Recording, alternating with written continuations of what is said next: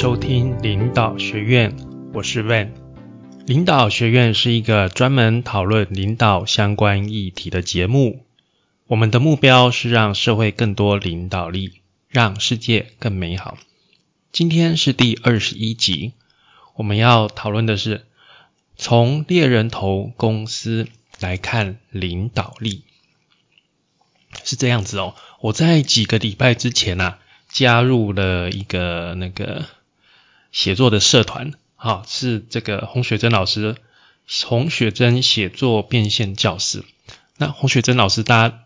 可能以前听过，他以前在某一个数字的那个呃人力银行。有担任过副总嘛，所以他那个时候是一个职场作家的一个角色，他写了很多职场相关的文章。但是他他近年来他也遇到了失业，所以他发展斜杠，所以他现在鼓励大家做斜杠，然后教授大家写作的方式。那我就去参加了他这个这个社团哦。然后呢，我在社团里面啊，就是开始练习写文章嘛，因为参加了写作社团。然后呢，我写了第一篇文章哦，然后。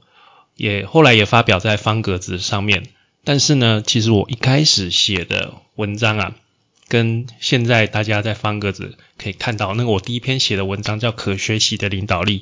我刚开始写的时候跟你们现在看到是完全不一样的文章，真的是惨不忍睹。我自己也知道我自己写的不好，但是呢，我就先把我原本的那个文章放在社团上面，然后社团上面很多人给我很好的建议，那我就把。整篇几乎是重写一遍，就打掉整个打掉，几乎重写，情况才改善很多。就是你们现在读的话，会觉得，哎，这篇文章就是易读性，就是这样看下来还蛮顺畅的。其实一开始的时候，真的是我自己都知道，我真的是，就就是我有那些思绪，但是我不知道怎么样把一个文章的可读性写到让读者觉得，哎，这篇文章我看得懂，很。他在表达什么？那怎么样很适合这样子？所以呢，现在我也慢慢开始在方格子上面成立账号，然后写蛮多文章，每个礼拜几乎都会写。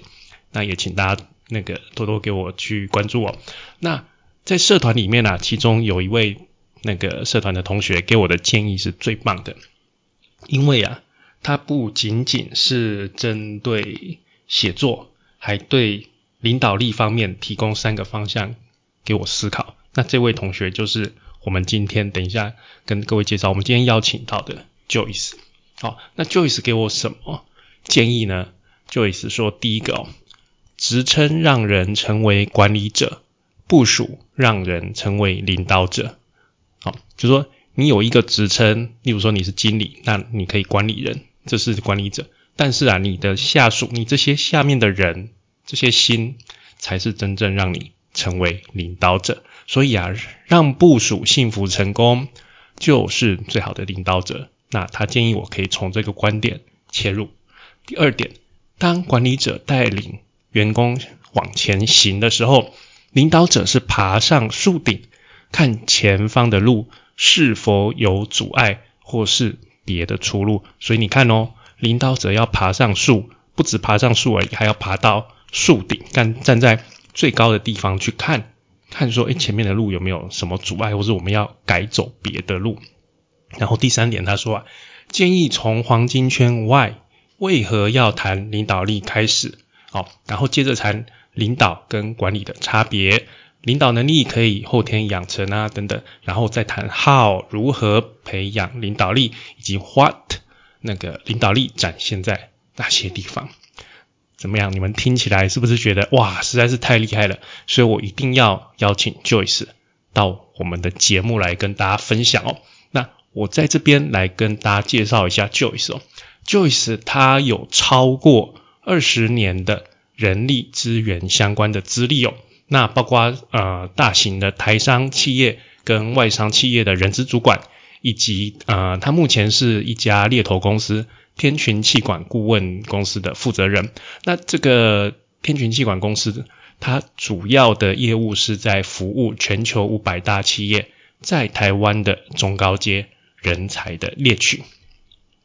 好，那我们今天很高兴邀请到 Joyce，Joyce，请跟大家打一声招呼。Hello，大家好。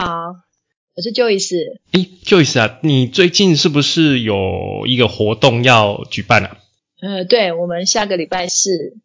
晚上七点到九点有一个公开讲座，邀请到一个国内大型零售业的人资长，哎，帮我们讲解华丽转身，成就高薪，效能与效率缺一不可。那就一直会负责下半场的主讲。然后那个人资长会负责上半场。是，那你那个这个活动的地点是在哪里呢？在那个南京东路南京松江捷运站附近。哦，在台北的这个南京松江捷运站附近啊。好，那大家假如有兴趣的话，赶快到呃，哎，，Joyce 在什么地方可以搜寻到这个活动的资讯呢？在我们 FB Joyce 的职场世界。哦，这个视是电视的视哦，请大家就是 F B 搜寻，对 F B 搜寻 Joyce 职场世界，哦，这个是电视的视，那就可以找到那个 Joyce 的粉丝页里面有这个活动的相关讯息。那我们也会把这个链接放在我们节目的说明栏里面，给大家去参考。那 Joyce，我想问一下，就是因为你是从事猎人头的工作也是蛮久了，我想可以请你解释一下猎人头。大概的一个工作的内容是什么吗？可能有一些听众不是很了解。好，猎人头这个在欧美流行了数十年，在台湾的话，大概也多数以外商公司或是中大型的台商本土企业为主。那主要它的经营项目分为两大类啊，第一大类就是我们说的会先一个预付款，会付定金的那种概念，譬如说签约的时候收三分之一。然后提供履历表，面试的时候再收三分之一，最后再用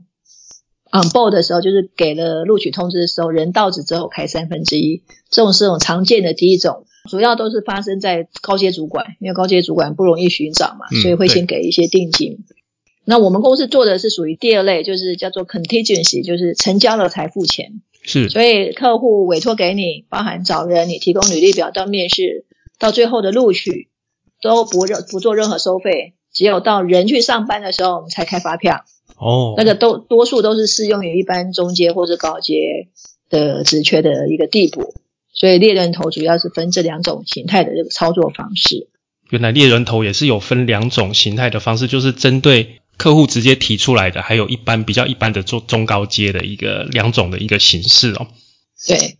那就是我想跟您请教，因为您。就是主要的工作是中高阶的这个猎人头公司，然后也担任负责人，然后过去也担任过呃人资的主管，所以你在工作上面会跟许多中高阶的主管有接触，包括帮他们面试等等。那在这个面试的过程之中啊，你会觉得说，诶，中高阶这些主管他们的领导力会怎么样的展现？那你身为人资或者说你身为猎人头，你又怎么样去评价？他们的这些展现的方式呢？好，问这个问题提得很好，因为很多中高阶主管他们的领导力展现，对于多数上班族来说不一定很清楚知道老板的领导风格，或者说好的领导者是怎么样子的。我这边就提供五个面向来跟各位说明，说我们所看到的领导力的展现。是，那我们也会根据这些五个方向去评估这些面试者或是中高阶的人才是不是适合这方面的领导。那第一点就是我们会观察他们多数人是做事个性上面比较强势的，可是他同时也很优雅。好，那个性强势跟优雅可以同时存在，也可以个别发生的。举例来说，哈，就是主管会单独发生。是因为可能部署出包了，出状况了，事情出了不如预期，那主管当然要去补救嘛。所以这时候可能强势的领导就很重要，这时候就不可能期待他是一个优雅的一个高阶主管啊。但是这两件事放在一起也会发生，因为有时候我们在看领导人的时候，他们展现我要确定走这个方向的时候，其实他们的沟通方式不一定都是。一言堂，有时候他也会用一些沟通、说服或是说故事的方式，告诉他的 team member，就是他的部署要去执行这个方向。所以有时候他也是可以很优雅的去传达他的一个领导的一个态势。是，也就是说，这些主管他心里面有一个方向，他是很坚定的去做他的事情，然后他有办法去跟沟啊，抱歉，去跟部署做沟通，然后真的部署不行的时候，他也是会很强势的去展现他的执行力是这么样的一个一个情况。对对，这边讲的强势其实就是说，他很确定他要走的方向是很坚定不移的。那即便中间会修修改改，因为有时候领导力在一些方向总会修嘛，可是他最后要追踪的那个。追求的那个完美，或是那个品质的一个或业绩的一个呈现，是很坚定不移的。所以，我们讲的强势是说，他在这方面一定要很清楚知道自己要的东西，不能模棱两可，然后然后朝令夕改，改来改去，然后甚至造成底下的无所适从。所以，强势有时候不见得不好，是因为至少他知道他要的这个方向是很明确的。对对对，嗯。那第二点呢？嗯，第二点呢，我们也发现就是说他们。很严格要求，那也会有同理心，做事都很要求大家好的品质、好的产出、好的业绩。那但是也会有同理心，就是说他们也知道在工作上总会有一些不如人意，或者不顺遂，或是增加大家的 loading 那个负荷量。那所以好的领导者通常会展现这方面的特质出来。当然呢，有些人会说，哎，其实我们有遇过很多主管没有同理心啊，这一定也有的。只是就我们这么多年十几年的观察，这些高阶主管，即便他在一些人情世故的同理心不足，不会影响到他们的职业发展啊。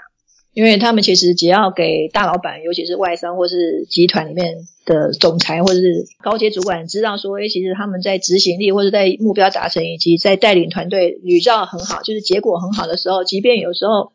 对人员的同理心，或是那么的人员导向的话，都不是主要的一个缺失，所以通常不会影响到他们的一个自爱发展。是因为上面的大老板最终还是看一个整体的结果了。没错，对他对过程，他反正我们说那个黑猫白猫，反正只要会抓老鼠就是好猫，你只要有办法。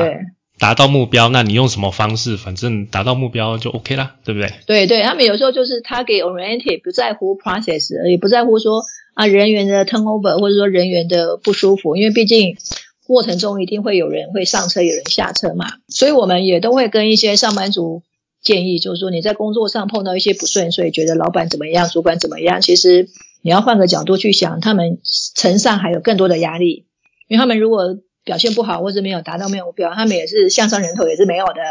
所以，其实，在工作的执行上，那当然为了达成目标，就会有一些要取舍。所以，一旦你能够体会高阶主管的一些压力的同理心的时候，你对他的工作的认同就会更高，你也会比较释怀啦，不会老是把主管对你的一些所有的很严格要求，或者是什么样的不合理的要求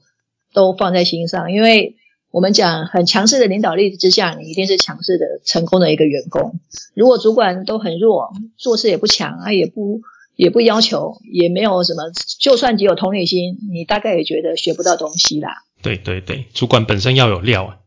对，要有料，就算是很严格，你也是甘愿服他嘛，对不对？对。那第三点呢，就是说他们本身都是自我高标要求的啊，自我的动机也很强烈，就是我说的，那一定是要求好品质、速度，然后。逻辑架构很清楚，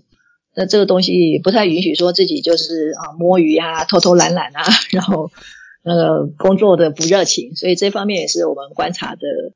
好的领导力会这样的展现。因为他敢要求他的部署，所以他对自己的要求也是会很高。这样。对对，虽然说有时候会遇到一些在某一家公司做很久、十几二十年来的高阶主管。可能就是说的多，啊做的少，因为他可能就在办公室下指导期。嗯，但是我们不，毕竟撇开少数的这样的高阶主管，多数其实还是很有冲劲、很有拼打拼的那种念头，所以跟着这样的领导力主管去学，我相信底下的部署都会很有成就，而且学习也会很快速的。对，因为很多的时候，其实部署也是看着主管他的热情，然后才会跟着他。所以一旦是那个主管啊，他的自我要求很低落的时候，其实旁边的部署也都看得出来。他他大家都会觉得说啊，这个领导者自己的心情就这么低落，自己就这么懒散，那为什么我要这么辛苦的跟他打拼呢？就会有这样的一个情况。没错，像刚刚被举到一个例子，我们就曾经有听过，就是有一些上班族会抱怨，他说他的老板都坐在办公室，几乎不出门的，就是在办公室可以指挥、下指导期，告诉他什么，甚至有的是业务团队或者行销团队的主管，他会要求底下人就是要去看市场，可是自己都不离开办公室那一步的。那我们就会说，其实他有他的特质，可是如果他是这样子，performance 还是可以达标，你就不能说他错。当然，有一类的主管是说我我喜欢跟业务混在一起，我就是庆生啊，哈，喜欢去业务访查。所以有两种不同特质的领导者，通常就是我刚刚前面说的，不会影响到他们未来的职业发展，因为我们遇过这样子的业务主管，本身不是很跟业务打成一片，可是他也是在外商爬到很高的位置，因为他 performance 有出来。所以就是大家有时候要跳脱一些观念，就是说，哎，好的领导者一定要会照顾我们呐，会关心我们呐，连你的爸爸妈妈、你的小孩有没有养养猫啊、养狗都掌握的一清二楚。不要有做这样的过度期待，因为老板是不一样的人格特质，你就是要尊重他。但是只要他能够带领你们达标，你们拿到奖金，啊，公司表现好，这个部分就值得去跟这样的主管，不用太在乎说他是不是有呃有很多同理心啊，会关心我们的生活啊，会照顾我们，这方面不要期许太多。主要就是像被人说的，是不是他自我要求，然后他有这个拼劲，他有冲劲，做事很强势，也会严格要求，这样就够了。对，最重要的还是团队能够达标才是一个重点啊。对对，那第四个就是一样，我刚刚讲的是目标导向，或是有些人会有人员导向的。那一样的这种取舍，目标导向跟人员导向都兼备的是最理想的领导人嘛。那有些人是目标导向很强，人员导向比较弱一点，无妨，因为他只要带领大家拿到很好的绩效，奖金分得多，分红拿得多，然后整个员工的士气是很好的。偶尔会有一些人不习惯这老板的领导力，可能离开没有关系，因为船嘛往前行驶的过程中，有人上船，有人下船，那其实都是个人的决定。所以这个也是我们看到好的领导者，他们不太会因为人员的一些流动去改变他们整的一个行为在领导力上。但是除非是很严重的，因为我们有遇过，就是有些的部门 turnover 太高，就是因为大家不习惯主管的领导风格。那人资也会出来稍微跟主管沟通，可能讲话要温和一点，然后不要 不要整天催出来催出去，或是连假日下班后都不分，因为有些主管习惯下班后指派工作嘛，所以造成大家的压力。对，所以有时候是碰到这种情况，我们听到客户的说明都是已经很严重了，比如说部门几乎走掉八成的人了，不然如果只是小小的正常的离职率，一般。人资也好，或主管也好，他不会察觉这方面的领导力出了什么问题。所以，这最理想的状态是目标导向又兼具人员导向，是一个很好的领导者。对啊，就是这些主管，他这些领导者，他还是一个朝着既定的一个方向在走，他是让部署知道他很有方向在走。那今天你要不要跟着这个方向走？你愿意，那我们就一起前行；那你不愿意，那当然。有别的机会的话，我们当然是啊好聚好散嘛。我觉得是这样的一个情况，对。但是最终我们还是要往讲好的那个方向去往前进的。对，因为我们也听过市场上有一些耳语，会说某某公司的总经理怎么样，某某公司的总经理怎么样。但是其实就归根究底去看，他们里面的人，虽然有些人说啊，老板的风格就是这样，比较严厉，他比较凶悍，比较急性子。但是他们不可否认是说，他们业绩好的不得了啊，所以其实就是你一定要去看这种主管好的那一面，他做的一些特质，哇，就大家都做不到的，或者说以前总经理都没有这样子，所以在在这方面不用太在意个人上面的一些互动，说啊，老板一定要很关心我们啊，要常常注意到我们生日是哪一天啊，或业务常常跟我们去视察，这老板的风格很难去改变他，所以最好的方式是改变自己，啊，去去要。我们讲那个雷达，你要抓得很准，哪个老板才是你值得跟的，这样子你的职业才会有很大的一个进步。对啊，其实像是贾博斯或是马斯克，甚至是贝佐斯，他们的性格都还蛮蛮偏蛮对蛮偏激蛮孤僻的。就嗯，其实你如果跟他相处，他并不是一个很好的，我觉得不是很好的朋友，他不是 他对人并不是太好，但是他就是有办法。把事业做出来，把绩效做出来。其实不管他们三位，他们的那个公司做到现在很大，跑掉的员工也是非常多。但是愿意跟着他们的人，愿意跟着他们往他们的梦想走的人，依然也是很多。对，没错。他们其实自己也是有发现，就是说在人的部分，他们有需要改进啊。所以他们其实后来也都在这部分有做了一些例如说找教练来帮他们稍微做一些调整，嗯因为确实就像 Joyce 刚刚讲的，会有人资或是其他的单位跟他们讲说，这个 turnover 真的太高了，就是、被你讲的没有错，只是这本书是有一本书叫奇才啦，就是刚刚讲的这些，这些奇才很厉害的人都是怪咖，而且个性比较孤僻呀、嗯因为他们都埋首于工作，我目标我要做到影响世界的，所以本来就是它是一体的两面嘛。对目标导向很重视的人，你说他还要 people carry，就是对人很关切，那让在整个大脑的分布是不一样的位置，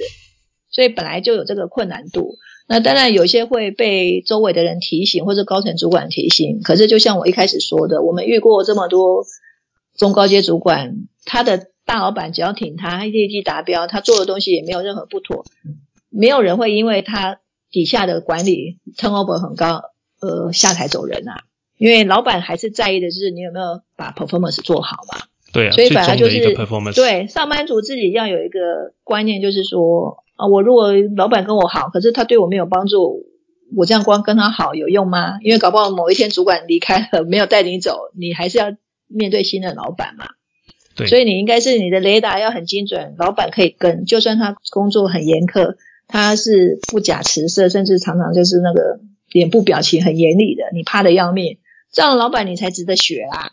对，所以这个这方面是还是 key 呀、嗯，好，那最后一个就是影响力跟说服沟通力，因为这些中高阶主管他们在领领导上面一定就是能够 influence 别人，就像贾博士他说服他的麦金塔电脑开机要再压缩十秒钟，也是一直嗯逼呀、逼到最后他说故事啊，那工程师只好说好吧好吧，就是逼逼出来的东西，那个结果就是出来了。所以影响力跟说服力也是高层这些主管在发挥领导力，他不只是对部署的领导，那对于同事或是他的向上管理，或者客户端外面的第三方，他都有这个影响力跟沟通说服力。这是我们观察他们的展现方式，也是用也会用这些面向去评估这些好的中高阶主管是不是这方面具备。至于带人人数多寡哈、不是那么重要，除非是说。他现在位置可能带三五个，那他要去挑战一个带二十个人的工作。有些公司可能会带担心带人的经验或时间或人数不够多。可是如果其他的强项很强，那多数公司还是会考虑其他的职能啊，就是我们讲的 competency。是。哎所以以上是我对这个领导力的一个对，我觉得 Joyce 你讲的真的是很完整，而且就是很全面啊。其实各位不要听 Joyce 讲，这样听起来一二三四五好像很简单，但是这五样你每一样要做到到，那都是要下很多功夫的。但你说，例如说，对你如果说个性很强势、很优雅哦，你只是装强势，然后假装很优雅，那只是形状而已。你你要真正做到说，Joyce 就是就是他举的是五样面相，但是这五样面相做得好的跟做那一点点的那个那个强度，其实差别还是很大的。我们需要花对对，它还是还是有强度的差别。对对对，就是每个去培养你的领导力的时候，会让人感觉是不一样的那个强度是很明显的。那就意思我想请教，就是在你个人的职涯之中啊，有没有什么样的人的领导力让你自己的印象很深刻？就是你经历过的。好，针对这个职涯中有什么样的领导能力，我个人回顾这样子的一个主题啊，我想到的是影响我职涯发展最重要的是在那时候是市占率、市场占有率第一名的汽车厂，全公司有三千人啊。那我我上面的我上面其实有四个主管，包含主任、经理、协理、副总。那我们最大老板是副总嘛？是副总的年薪好几千万，可想而知，他们一定是 很顶级、顶尖的人士。对，然后算是我在那边做了三年嘛，是一个科长，算是这是我这么多年在我创业之前职涯中印象最深刻。我又很崇拜他，可是又很敬畏他的高阶主管，因为这位副总很严格，偶尔会开玩笑，但是就是说。很幸运的，我在那段时间因为表现还算不错，所以我很少有被大老板斥责的机会啦。然后从那边学到一些东西，我现在就跟各位分享一下。我自己发现哈，包含我自己也是，就是职场的精英哦，其实都是细节控啊，就是抓大也能够盯小。因为尤其像我们做外商，很多中高阶的人才猎取，其实上班族的面试的表现，还有做后面的 reference check 以及履历表，还有最后在谈录取通知的时候，都很重视那个沟通的到不到位啊，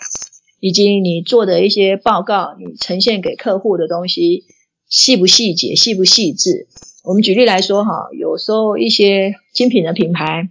或是高端的产品，你想想看，高端的东西接触的都是 VIP，你任何一个卡片、任何一个写字，你一定要给人家感觉精致感啊，还是看起来收到啊好粗糙，可是这却那么贵。因为我们以前也做过香奈儿，也做过 Tiffany Co，也做过 Prada，也做过迪奥，而且这些客户有些都还在合作，啊我们就发觉。那个整个的职场精英，他们的细节哈，每个细节都看得很紧。为什么？因为那个一出包，quality 马上就打折扣。那同样的，这些高层主管可以抓大方向，可是他细节也不会忽略。所以这是我观察到影响我很多的一个主管，因为这样的主管看很细，代表你就是要不停的磨，你越磨，你就会越来越出众。这是第一点。所以不只是看远的地方，就近的地方，其实它也很细。所以这样子就会让你在以部署的角度来讲，就会在工作的时候就知道，哇，这个主管他既有方向感，然后呢又把我们的工作看得很紧，所以你自己也不太敢偷懒。对对对，而且人家讲的嘛，有的时候要宏观，有时候要微观。可是以我们自己在做负责人、公司创业的老板，或是以前待过大公司，通常。你说你只看宏观不看细是不太可能的，因为底下如果有时候偷懒或是跳过一些东西，你你很难确保品质。那如果你只做太 macro，就是太维系，只看微观不看宏观，很容易就像人家说，只是 counting beans，只是在数数一些绿豆，那这样子也没有宏观的的 vision 也不行，因为。很多中级高阶主管有时候就是做事做做，可以把事情 deliver 很好，可是为什么升不上去？就是因为他可能只会看细节，可是他又没有 vision，他没有大方向，我要怎么走，而且这个走对公司未来是好的。所以这方面真正能够爬到高位的人，一定都先从盯小细节开始，可是他又有这个宏观的眼光，才会爬上去嘛。所以反过头来去看，看大的人也会看小，只是他看小的。比重也许没有像以前做小位置的时候看的那么细，那但是呢，重要的东西它很快就可以抓出来问题点在哪里。所以这一点就是各位如果将来有机会想要再往上爬，你一定细节也要会，可是往上看的那种 vision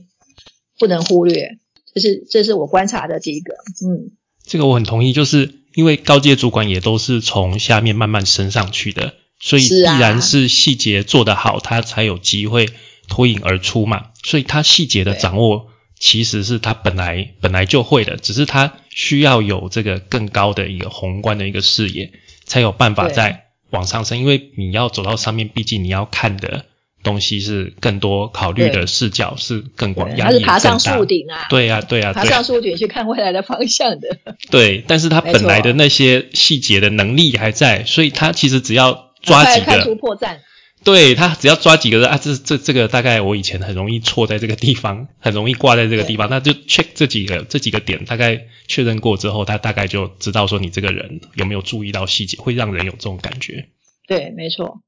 好，那第二个就是说，高层主管哈可以立马马上看出问题点，挑出弱点，所以你就算准备的觉得万无一失，熬挑灯夜战，每天准备的都觉得很好。还是会被看出问题点，马上会提出质疑。而且呢，这些高阶主管提问时间比较多，他不会一直告诉你 solution，不会告诉你你应该怎么做怎么做。他通常就是说，哎，这个点有点怪怪的，哎，这个点确定是这样子吗？那你这个点有没有一些证明 evidence？所以这些时候他们会提问比较多，啊，留给底下的专业经理人去想怎么解决问题，或者是怎么回答问题。我举例来说哈，我曾经遇过一个。很多上班族讲，他们公司的总经理要做给大中国区十十页的简报，可是呢，那总经理要求每个人要写一百页，等于说要删掉九十页。那可想而知，那个总经理就是要确保我丢出去的十页简报不会被人家鸡蛋里挑骨头，或者是不会被人家看出有破绽，所以我一定要从一百页里面去筛选。对对对，啊，这样子看起来很恐怖啊！做十页，啊可是我要做十倍，所以每个底下都压力很大。他说，为了满足十页的东西，我要做一百页，所以我一定要挤破头把那个一百页弄出来嘛。所以大家压力都很大。可是几年之后，他们其实回想而知，他就说当初的这样子的压迫，这样子的密集训练，我们讲刻意练习，哦，他们出去外面都是打遍天下无敌手啦。因为你碰到的问题我都想过啦，就像我当初在那个汽车厂磨练出来，我能够去外商，甚至后来创业，也是因为这方面的根基扎得很深。因为我们做的东西很多，那老板都细节控，抓大也看小，那你很多小细节东西他都看得出破绽。你这样子磨练之后，哈，跑去其他公司，你就发觉都很容易迎刃而解啊。所以这是第二个，你遇到一个蛮好的主管，因为你刚刚讲说他问你问题的时间比他直接告诉你答案还要多，对不对？那这其实就是帮助呃部署在成长的一个方式，因为对啊，自己得到的结论才会记起来，别人跟你讲的通常记不起来。对，所以他们才会年薪很多钱嘛，破千万的啊。真的，因为像像例如说煮菜，我老婆跟我讲这样煮这样煮，讲了半天我也是不会煮，我自己煮过一次之后我就知道，就是 虽然很惨、啊，你一定要让底下去经历过这个思考。老板丢问题，好的老板通常就是会提问啊，啊嗯留在底下去把问题找出来，或是怎么去解答。所以那时候我们中间有协理、有部门经理、有主任，大家都都每个人都很紧绷神经啊，因为碰到、啊、一定的，一定的，对那时候我们副总上面。总经理在上面，那时候其实是林信义啊，林信义后来去做经济部长嘛，你就知道那个大家都是怕他，怕的要命的，因为他稍微使个眼色，眉头一皱，你就知道啊，你这段简报被他抓到问题了。所以大家一定就是想办法，全面可能的面临的问题或会被挑战的问题，全部都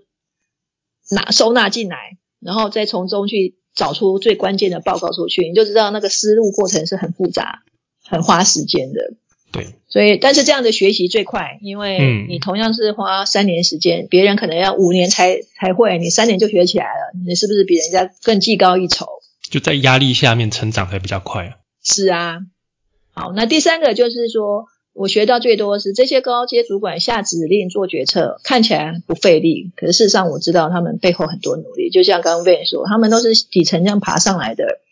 然后能够爬上去。在全公司里面三千人，你看副总也才三四位，然后总经理就是那几个大头。可是你看他们在做决策的时候，其实是很精准、很到位，马上就是说啊，你这这个部门做什么事，那个部门做什么，这个下一件。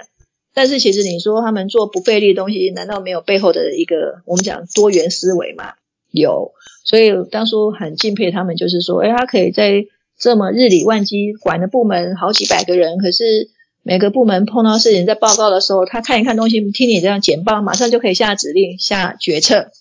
你就会知道说他们在这方面是我们讲变成一种直觉啦。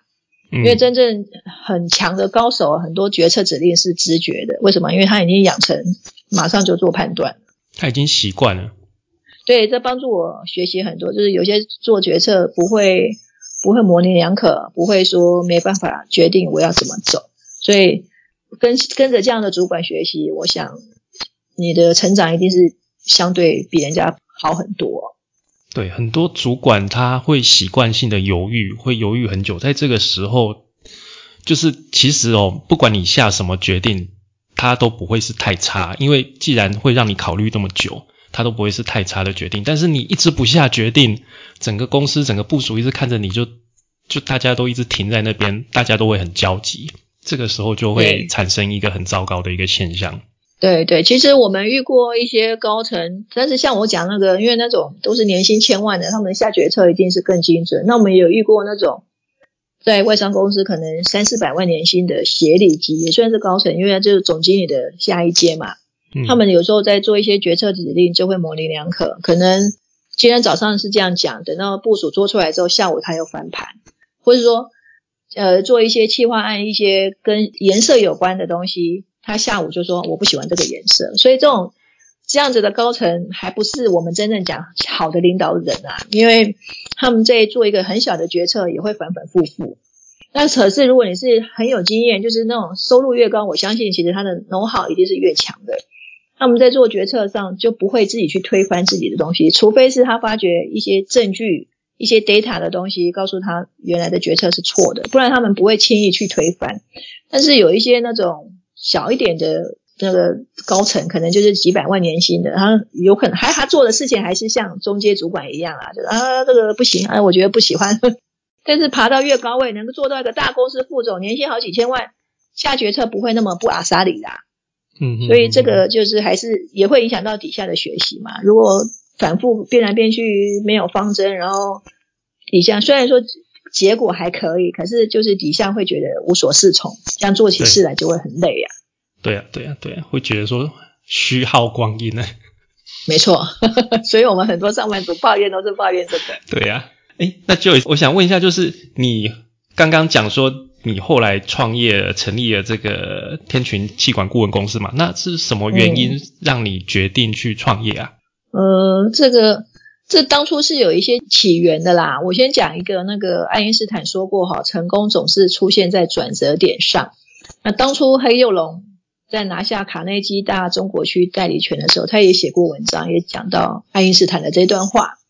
他也是在一个转折点，因为他看到一篇报道在介绍卡内基这个圈年，他就觉得，哎，那整个大中国区可以，所以他也是千里迢迢去美国洽谈这个这个代理权的合约。我当初在做创业的时候，其实也有几个转折点，我先分享给 Van 还有其他的听众，就是我在工作第三年的时候，我就很有计划的转去做中小企业的人力资源经理。带三个部署，这是我的第一个心计，就是我的心机，做事情是有计划性的。嗯，因为我那时候觉得说，我如果在三三年多的时间能够拿到一个经理的 title，又带人，可能可以预告我未来的雇主说，哎，我这个人呢有机会做小主管。对，所以就算那个工作离我家很远，我一天来回要三小时的通勤，我都愿意去，因为我的 motivation 就是说，这个 title 跟这个带人。是在我的 resume 上是有加分的。对对对，带人是一个蛮重要的一个经历。对，尤其是出社会才三年多，不到三年半的经验，所以我需要这样的 r e c o r 这是我的第一个转折点。那第二个转折点也是因为我有带人的经验，又三年多就做主管，我才有机会去那个汽车厂。是，一去没多久就做就做主管，带六七个人。那那时候薪水一次加了四十几趴。那这个算是我。奠基了我一个工作的能量，那个专业技能的一个能量的场所。是。那第第三个转折点是在我那个汽车厂做了三年之后，又去外商做了一年，大概又隔了一个四年。我在第八年出社会，第八年时候创业，那时候公司几年内营收就破千万，而且我们服务都是全球五百大企业的中高级人才猎取。客户可能加速，我们算一算，大概超过一百多家。那为什么会裸辞？因为我们做了蛮多年的嘛，十几年。为什么会裸辞啊？其实来自于就是很多创业或创意的点子都是来自于不方便、不舒服、不愉快啊。你知道吗？就像 Netflix，就是他发觉那个百事达的租影片会罚钱，所以他干脆用用那个 串流。很多都是这样子啊。啊，像那个特斯拉的马斯克，他为什么会？发明那个，他现在在规划胶囊列车，是因为他塞在高速公路上嘛，从旧金山去然后要好几个小时。太久了，对。对，所以就是很多的点子创业都是来自于我遇到不舒服卡关了，会觉得造成我的不方便。所以这个缘起就是因为我在外商公司那时候是金百利克拉克公司，我们是卖舒洁卫生纸，有没有？好奇纸尿裤跟可丽舒，可能各位应该都听过。我做人资经理嘛，我是负责招募跟员工关系。那因为招募都要联系很多猎头啊，你知道猎头有分那种会计师事务所出来的，嗯，譬如说 PWC 底下的猎头部门，那也有外商猎头公司嘛，跟台商，就是类似我们这种本土自己出来做的事业，那都遇到一个现象啊，就是普遍的猎头年资都很浅，我想贝应该有接触过一些猎头，哎，有一些真的是很很年轻人嘛，嗯，很年轻很年轻，那个有的真的是刚出社会一两年，没有什么经验的。那他们没有经验，或是也没有相关领域，跟他们在对话的时候，常常是鸡同鸭讲啊。嗯，比如说我跟他说，我们那时候在外商公司，我说我要找一个 accounting supervisor，然后做应收应付总账 A A P A 啊 G L 啊，他听不懂啊。他那他给太浅了。对他给我一个报税的 resume，我说这个人有做过结账吗？打不出来，所以想当然了，就是我们还要帮我们做人资的客户，还要帮他们筛选履历表啦。所以我就发觉说啊，这样子常常造成我们的困扰。我还要教他，我要找 accounting manager，一定要管过账、结过账、处理过应收应付，还会懂报税的。就他可以给你丢一个 FA 的，就是找一个 finance 的背光的人。那甚至我跟他说我要有查账经验的，就是会计师事务所的，结果他给你丢完全没有查账经验的，那你说你会不会生气？啊，就是因为这样子的关系，我才说，哎，那如果我自己乱乱看。跳出来服务客户、服务上班族，也许可以把我的专长跟我喜欢与人互动嘛，喜欢跟人家交流，提供一些意见想法，看会不会可不可以把我的职业再往上推一层楼。所以就是当初这个念头才出来创业的啊。哇，那个真的也是，我觉得真的也是很不简单的，这个感觉也是蛮大的风险。说真的，需要很大的勇气。为为你讲那个重点，我还要还没讲。刚好我想到，我当初在外商公司年薪一百三，平均一个月大概九万多块的薪水加年终奖金。可是我创业的前八个月哈，一个月我才五万块。所以跟各位劝，不不要轻易创业啊，除非你很有把握，要蛮大的决心呢。对，除非你口袋有一点钱可以让你烧一阵子，不然创业初期绝对不是那么容易的。我那时候真的前八个月只做成两个 offer，大概 commission 加一加。不到四十万，那时候差点撑不下去。后来我就给我自己一个目标，因为你知道吗？做生意或是找工作都会设定一个 KPI，一个 due day。我那时候就大概八月开始做，做到隔年的二月，我就设定，如果过完年后我还是没有成交的话，我要开始找工作。啊，运气不错，过年后连续好几个 offer 一直进来，所以才有办法在第二年、第三年公司业绩。破钱破钱，因为我们还有做派遣嘛，所以就是整个营收就拉起来，才会稳定到现在啊。所以真的是天无绝人之路诶，真的是你呀，快要放弃的时候，机会才来找你。是，但是我我们也谈过很多上班族去创业，创业之后也是回来职场，因为有些人是运气不好收掉了，有些人是跟股东之间不和，那有些人是因为虽然赚的比较好，但是常常要出国去采买。或做电商没办法兼顾家里，所以就很多变数啦。所以创业最后回来当上班族，不完全是因为赚的钱不够多或是亏钱，有时候是因为真的有其他的考量。是是是，所以这条路是蛮辛苦的。那 Joyce，你现在就是这个天群气管的负责人，那你现在又做这个 Joyce 职场的世世界嘛，然后做了蛮多的事业。那在就是说，你本身其实你就是一个领导人。对不对？那你怎么样？就你来讲，你怎么样发挥？你觉得你怎样发挥你个人的领导力去影响别人呢？我们这边会比较多时间需要影响力的，大概都是客户端或是一些上班族。那我这边也是发挥影响力有一些前提啦。我这边也是提供几个五个方向给各位参考。第一个就是说，你一定要专业，嗯，你要 professional，人家才会认可你呀。我想被人一定同意。如果你要做领导力的东西，你讲的要有料，然后你觉得，哎，你有你自己的观点，那你讲的东西是，嗯，人家认同在心坎里的。所以，我们做猎头很重要，就是说我为什么会想要挑战猎头行业，是因为我觉得做人资的，我觉得人资有人资的观察，我其实蛮会察言观色的。所以我们公司在业界的人均产值是排名很前面的，因为我们的产出很好。就是因为我们不是只是业务，我们也不是单纯说啊有职缺来我就随便没合，所以这方面的专业，你如果先累积的你的 credit，你的专业获得认同，你后面的影响力就很容易发挥啊。这是第一个原则。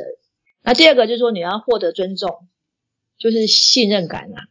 上班族会尊重你，哎，就是我这个有些工作，哎，就是这家公司是是你们做的，就是你们公司的 consultant 怎么样？哎，我们都希望听到的是正面的回馈嘛。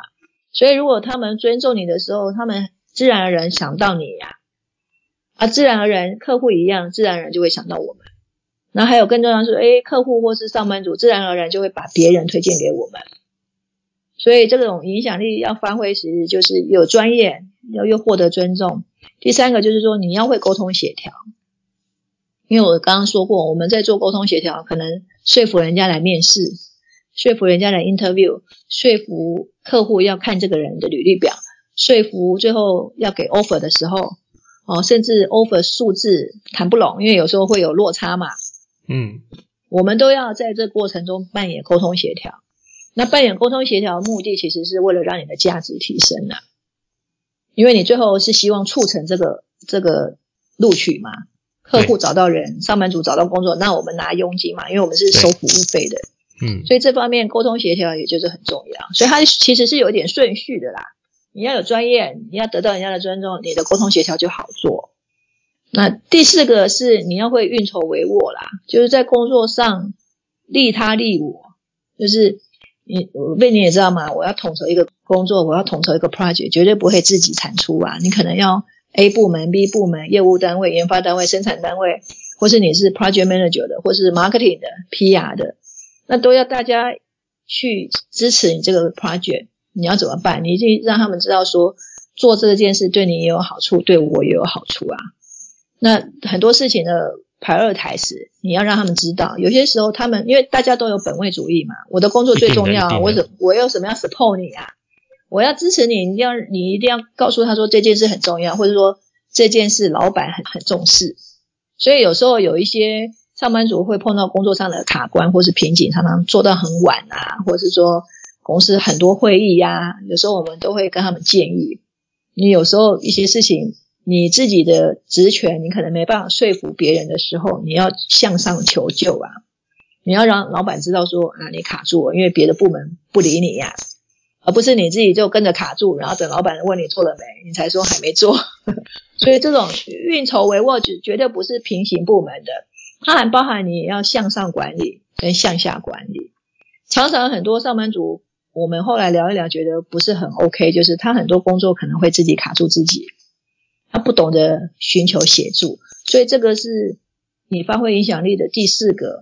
运筹帷幄，你都要懂得去调度，把资源最大化，人的资源、物的资源，或是其他财力的资源，这些都是。那最后一个呢，就是你要自己不断更新啊，要精益求精。就是像我们做这么多年，我们看 case 看处理的，真的是闭着眼睛都知道会怎么样发生，怎么处理。但是我们还是会有遇到新的嘛，或者说遇到很奇怪的 case 要怎么处理的时候，或者有时候上班族或客户会问我们说：“哎，我们有一些人员的问题要处理，怎么办？”劳基法我们也要更新啊，因为我们有时候会给客户一些建议，或是说，哎，上班族，哎，最近有一些法条的修法，对你有没有帮助？这些东西我们也是要走在时代的前面呐。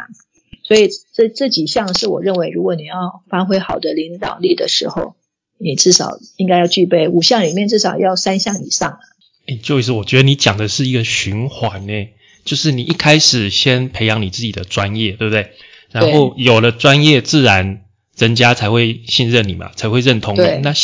有了这些信任，有了这些尊重，你在沟通协调的时候就会比较方便，对，就比较容易了，因为他已经信任你了嘛。我们即使即使是我们去买东西，我们也是找比较信任的人去买，对不对？没错。所以所以就已经降低了这个沟通的门槛了。然后呢，最后你又讲到，就是沟通，就是运筹帷幄的部分，其实是让其他的人一起同意说，诶，我们大家一起往这个方向走，对，一起配合，是是因为说，诶，做这件事情我也有好处，你也有好处，那我们这样做不是更好吗？对不对？那这样的一个说服力就会更强。那你最后一个不断更新，其实也是。这个不断更新会回馈到你的专业能力嘛？因为你专业能力，对呀，你也是需要 update，你不可能还是在用十几二十年前的那些，但经验是有用，但是你还是有一些东西你必须要与时俱进，要去更新的。所以你讲的是一个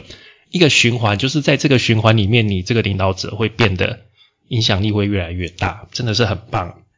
谢谢谢谢。那案例的分享呢？我讲。几个例子好了，一个就是说，我们常常会在求职者跟客户之间需要发挥影响力的，可能第一个就是履历表，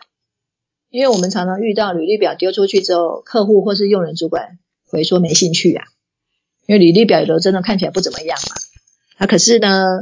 我们还要花一些唇舌 再去沟通一次，那这中间就需要佐证，或是请求职者改一些履历表去强调他的工作的。符合条件，这个方面是第一层会发挥到影响力的时刻。那第二段呢，会发生的是给录取通知的时候，尤其是牵扯到薪水，我们常常有遇过薪水可能预期十趴的涨幅，最后给不到十趴，那中间奖励要加要减，要可以攒多少？那个中间还牵扯到押宝，你知道吗？有时候人资帮我们谈到一个好数字的时候，总经理还说啊，我押宝他不会来，那人资 人资自己要打包票啊，因为人资要。竟然会愿意去帮你谈加码，譬如说加二十万，本来是两百五的，加到二十万，总经理签说，我确定他不会来，我认为这两二十万对他没有动力，那人资怎么办？一定是要我们讲挂包奖嘛，觉得啊，我花这个 effort 就是一定要让那个人会来。那对我们猎头怎么办？我们也是要跟上班族讲好说，哎，我帮你加二十万，你就是 yes 的意思，对吗？因为就像我会问别人，哎，如果加这个，你是不是就去？你不要给我模棱两可的答案，因为我帮你沟通了嘛，我帮你谈判了，结果不要落到最后，总经理签下来之后，你说我不爱 key 呀。所以这些东西，你说是不是都要事先讲好？好，确认他的底线，知道你的你的，就是我们说，我们都要知道这个人的心智啊。上班族背后他在意的是职业发展，还是钱，还是其他带人的大小、团队的大小？所以你对他的了解越多。你在帮他谈判这些东西，影响力你就会越强嘛。我们有遇过有一些上班族希望加十五趴，最后只有给十趴，可是也是被我们搓汤圆聊聊聊聊，他就好啦，不加了啦。但是呢，你不要以为这样子的案例适用于所有人，没有，有些人没有到十五趴就是不去，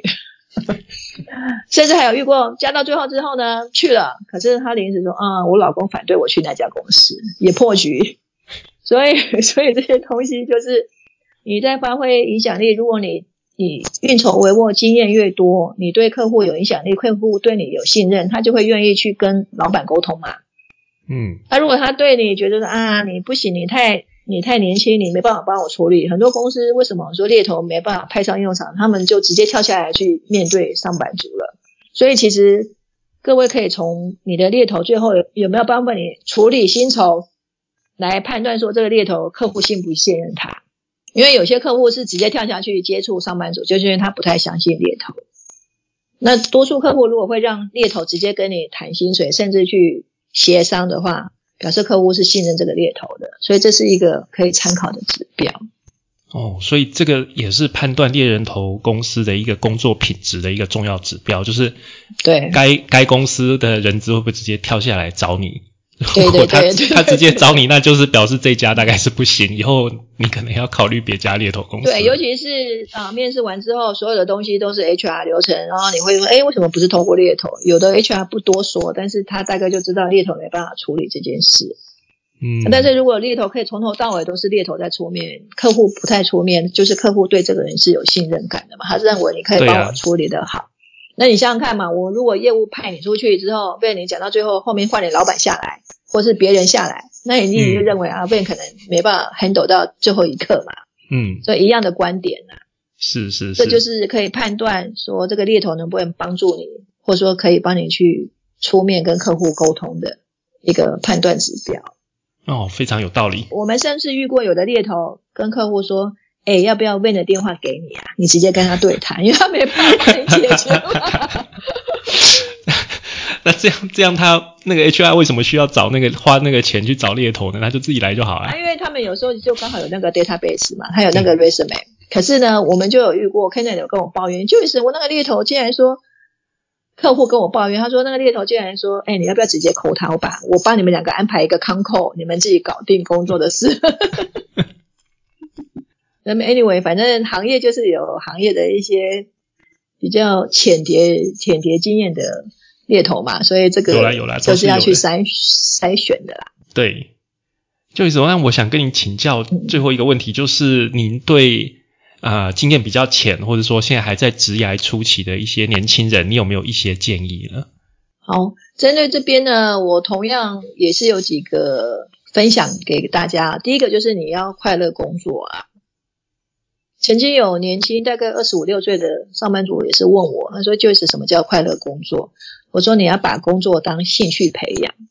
他也问我这个要怎么做？我说就好比你喜欢游泳，你喜欢看直篮，你喜欢看那个世界杯足球赛，你是不是会一直盯着他，甚至去看每个国家的赛程，然后注意怎么样进攻会得分。那这就是把兴趣用在工作上。你工作上如果是觉得，哎，我怎么样做得很好，我怎么样能够超出主管预期，然后我坐在上面是觉得很有成就感，我连做梦或是睡觉之前都会想到它，想到我有一个工作，有个 idea，这就叫做乐在工作。因为有些人没办法把工作当成热情、当成兴趣在培养，做的就不愉快。所以这一方面，这个是很重要的，尤其是年轻人二十多岁的时候，我们讲专业培养期嘛，你要在二十多岁的时候累积你的专业，你之后的路才会走得比人家快。啊，这是第一点。那第二点呢，就是你要坚持这个热情啊。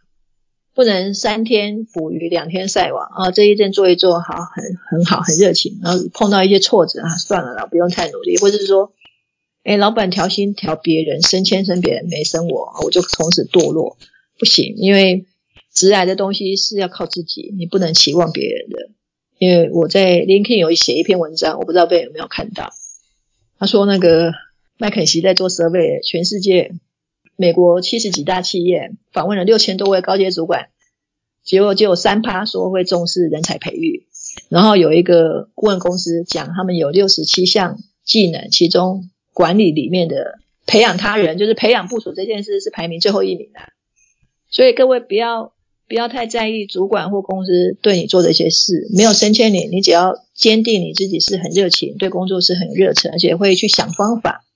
会去。找出路的人，有时候是因为碍于组织升迁有压力，你知道吗？有时候老板没升上去，你就升不上去啊。可是老板打从心里是认同你的。我自己举例啊，我在汽车厂离开之后，有机会还是跟这些高阶主管联络。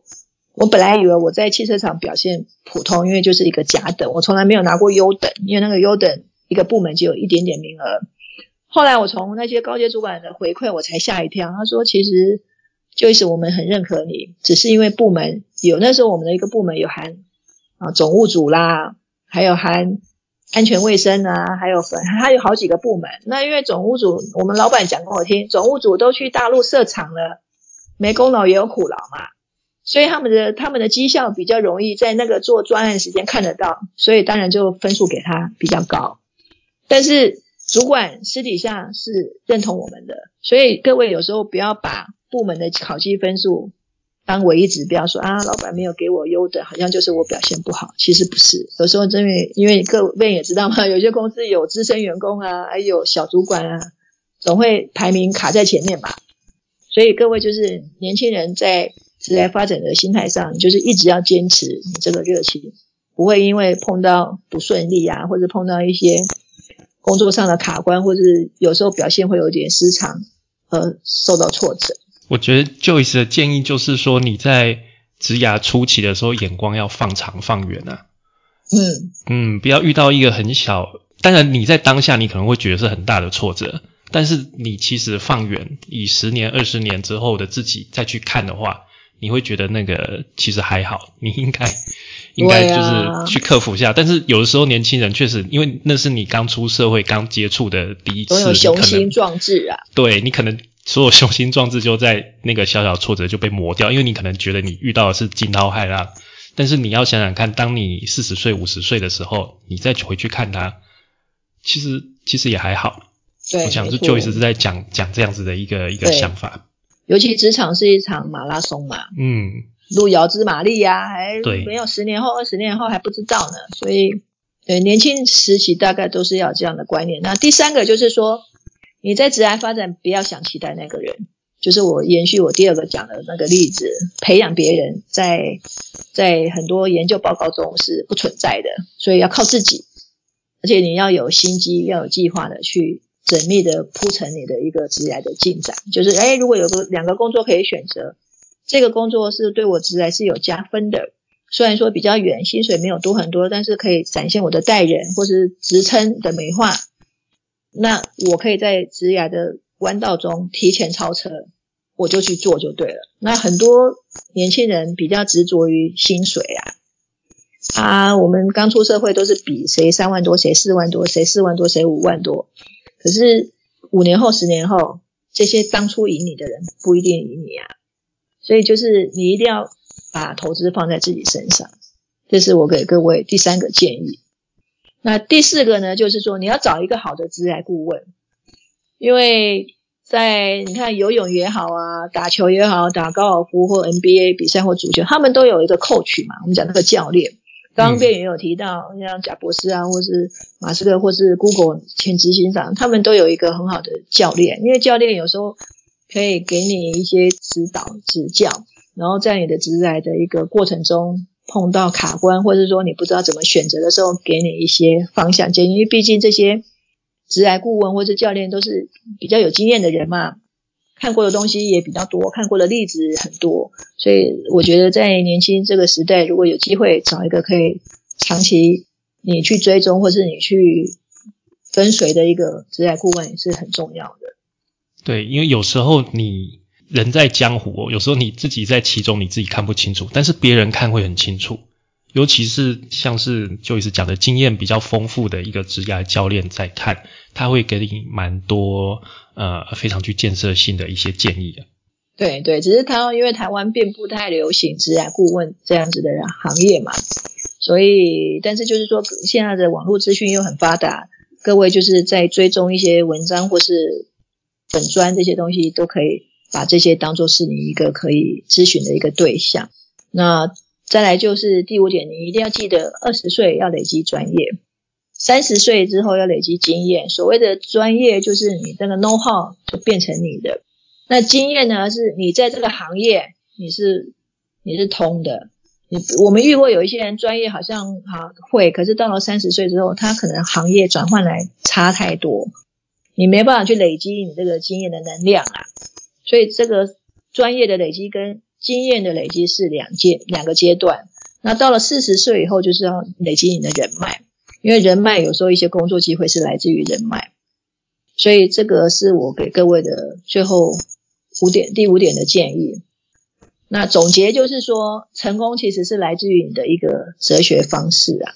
你的哲学，你重视的是什么？有些人就是想要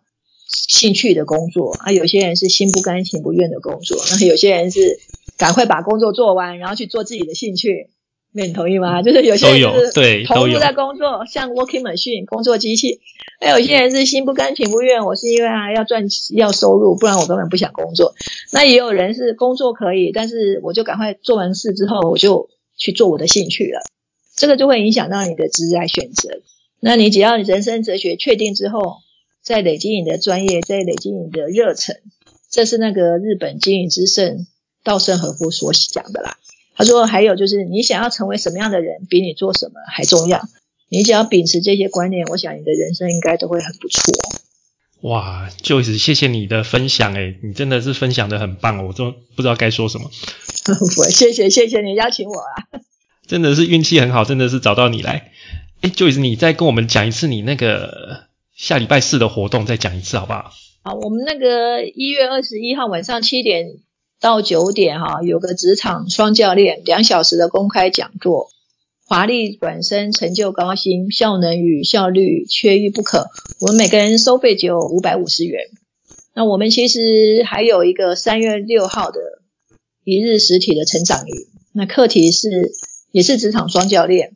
叫做职业规划与深度求职力。那欢迎各位报名参加。那我们以后会不定期推出一些双教练的课程或是线上学习。那欢迎追踪我们在 FB 那个粉丝叫做 Joyce 的职场世界，那个视是视力的视，就是打开眼界的那个视力。因为我当初命名这个题目就是说，哎，我们的职场这个世界这个 Word 哈，其实都是用眼睛在观察嘛。所以我们就命名叫做 Joyce 的职场世界，但是这个世是视力保健的视啊。那谢谢 Van 邀请我。好，那今天谢谢 Joyce 哦。那请大家多多追踪我们 Joyce 的那个 FB 粉丝团哦，Joyce 的职场世界。那也谢谢各位听众，欢迎到 Apple Podcast 给我们评价跟留言，或者是到脸书 IG Leadership C Podcast 追踪我们。那今天非常谢谢 Joyce 领导学院，我们下次再见，拜拜，拜拜。